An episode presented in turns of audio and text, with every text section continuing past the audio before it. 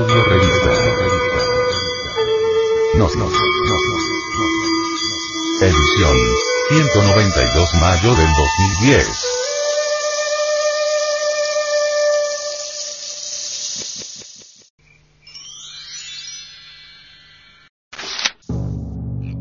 Introducción.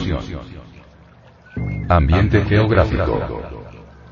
Morada de grandes sabios. El macizo de la Sierra Nevada de Santa Marta ocupa la parte norte del departamento del Magdalena. Sus cumbres nevadas alcanzan una altura de 5.780 metros. Ella en sí, constituye en verdad, un fenómeno único en el planeta, pues ninguna otra montaña alcanza tal elevación en relación a una base tan estrecha y que se levanta abruptamente a orillas del mar. Tiene forma de una pirámide trilateral cuya base forma un ángulo recto en la región de Santa Marta, capital del departamento del Magdalena, siendo su lado más amplio el de la vertiente oriental. La vertiente norte se precipita hacia el mar Caribe y la vertiente occidental, menos inclinada que las anteriores, mira hacia la Ciénaga Grande y las riberas bajas del río Magdalena. Como es lo natural por ser un macizo nevado de tal magnitud, un sinnúmero de ríos y quebradas descienden de las tres vertientes. Gran parte de todos estos ríos nacen de las numerosas lagunas de los páramos, las cuales reciben sus aguas de la nieve que comienza a poca altura más arriba de estas. De este macizo nacen, dentro de un área muy reducida, unos 40 cursos de agua que se dirigen en todas las direcciones, y riegan las tierras bajas, vecinas y alejadas, formando valles estrechos, pero ocasionalmente anchos. En este macizo encontramos todavía varias tribus indígenas, entre otras. Los Cojí, los Ica, los Anca y los Cancuama, esta última casi extinguida hablan diálogos distintos, pero emparentados. Físicamente, son fácilmente distinguibles, pero los Ica forman un tipo somático bien diferente e identificable por su estatura más alta y sus facciones más alargadas y finas.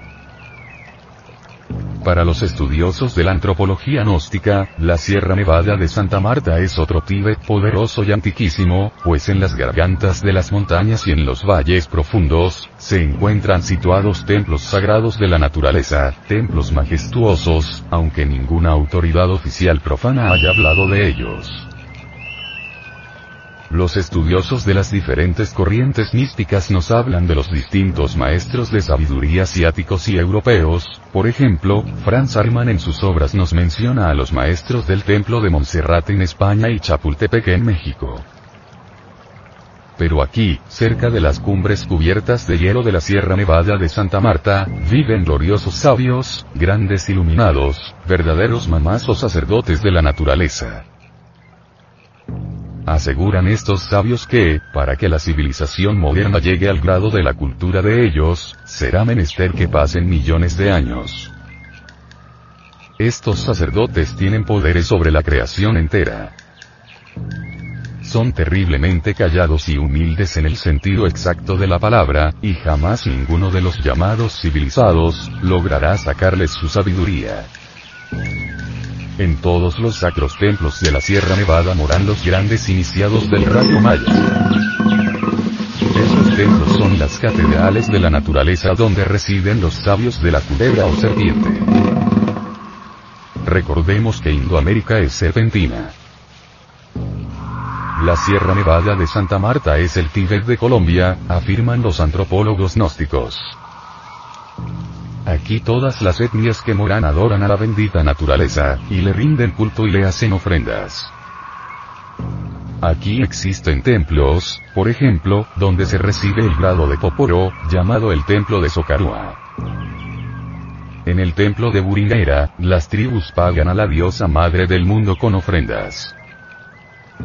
En el templo de Tierra Nueva usan en sus cultos una reliquia importante llamada Gurumaya. Es una reliquia de la María o la concuruba, esta es una concha de mar en forma de platillo o cazoleta. Existen muchas conchas marinas que estas etnias usan en sus cultos. Al mar Caribe lo llaman Macuriba. Esas conchas que ellos usan en sus templos se llaman chengues, y las tienen clasificadas en cuatro colores. Chengue rojo, que representa la raza roja, que son los pieles rojas. Chengue amarillo, la raza amarilla, que es la asiática. Chengue negro, la raza negra o africana. Y el Chengue blanco, la raza blanca u occidental. Estas mismas cuatro razas están simbolizadas por los cuatro caballos del Apocalipsis de Juan de Palmos. Hay una laguna sagrada llamada Sidigua, donde se bañan los peregrinos que se dirigen a los maestros de sabiduría que moran en Takima y Makutama. Hoy se baila todavía la Cansa María, que es un baile atlante, toda la sabiduría de estas etnias se guarda en secreto, detrás de la cuchilla de los páramos. Ellos no dan comida a los cerdos, como dice el Cristo. Entre ellos también encontramos el pozo sagrado. Allí se cultivan los misterios mayas. Los maestros de sabiduría del rayo maya, son verdaderos dragones de sabiduría, iniciados de la culebra o serpiente. Pero aclaramos, dice el venerable maestro, Samael Aumeor, los indios que hoy viven en la parte baja de la sierra, la gran mayoría ignora estas cosas, y si los antropólogos materialistas creen que estos descendientes tienen la sabiduría o gnosis divina, están muy equivocados. La verdadera sabiduría serpentina solo se encuentra detrás de la cuchilla de los páramos y ningún profano puede entrar a esos templos del rayo maya. La auténtica sabiduría oculta la tienen encerrada en sus santuarios. Sin embargo, en la elaboración de esta audio revista, nosotros, hemos considerado la urgente necesidad de recibir de estas tribus gran material de su tradición oral para develar la sabiduría que se encuentra en ella, revelando formas de enseñanzas gnósticas que van a esclarecer y enriquecer inmensurablemente los conocimientos antropológicos acerca de una sabiduría antigua que es indispensable e inaplazable se conozca en los actuales momentos para salir de este estado caótico e involutivo en que nos encontramos. La antropología gnóstica jamás cometería el error imperdonable de menospreciar las milenarias tradiciones de los indoamericanos.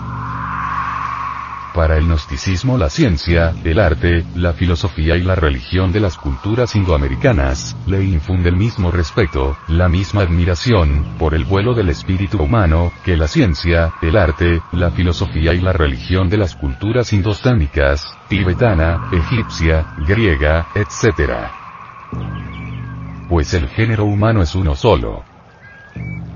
Según las investigaciones de la antropología gnóstica, la ciencia, el arte, la filosofía y la religión de todas las culturas de la Tierra, tienen su origen en un tronco en común, tienen su génesis en un mismo pueblo que las cultivó, pues la base donde están cimentadas estas cuatro columnas del conocimiento es la misma. ¿Qué tan cerca está la sabiduría indostánica de la sabiduría indoamericana? ¿Dónde está el límite entre el Egipto esotérico e Indoamérica?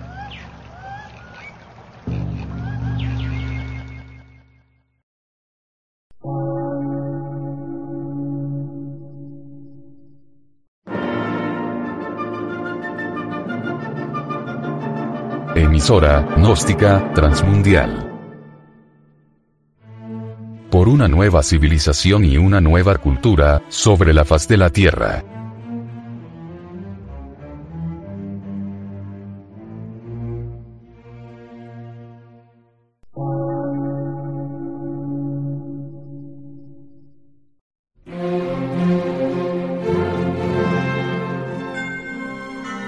Medio de radiodifusión, científico, artístico, místico y filosófico, de la Asociación Colombiana de Centros de Estudios Gnósticos, Antropológicos, Psicológicos y Culturales. A. C.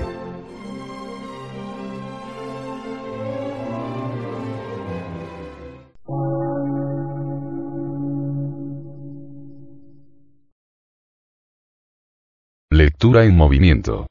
Difusión sin fronteras.